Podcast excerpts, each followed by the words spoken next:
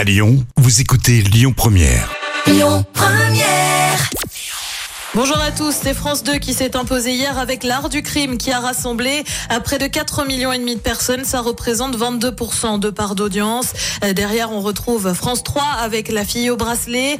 Euh, TF1 complète le podium avec Coup de foudre en cadeau de Noël. Une journaliste placée sous protection policière, ça concerne Rutel Krief. Le ministre de l'Intérieur, Gérald Darmanin, estime euh, que la journaliste de LCI a une cible dans le dos. En cause, un tweet signé Jean-Luc Mélenchon.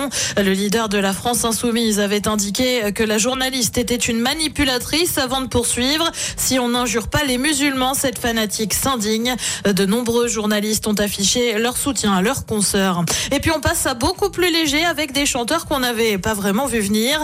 Ça concerne Laurent Delahousse et l'écrivaine Amélie Nothomb. à des kilomètres à la ronde. Je sens bien que tout est fragile. T'en sais-tu qu'à chaque seconde,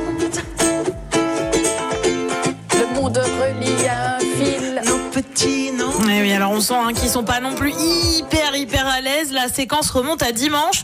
Mathieu Chédid était invité euh, dans le 20h30 le dimanche sur France 2 et au moment de chanter, bah, il a choisi de faire participer tout le monde. Plutôt sympa comme moment. Côté programme, ce soir sur TF1, on continue la saga Harry Potter avec le sixième volet, Le Prince de sang mêlé. Sur France 2, c'est le film Première année. Sur France 3, c'est la série Alex Hugo. Et puis sur M6, c'est La France un incroyable talent. C'est à partir de 21h10. Écoutez votre radio Lyon Première en direct sur l'application Lyon Première, lyonpremière.fr et bien sûr à Lyon sur 90.2 FM et en DAB+.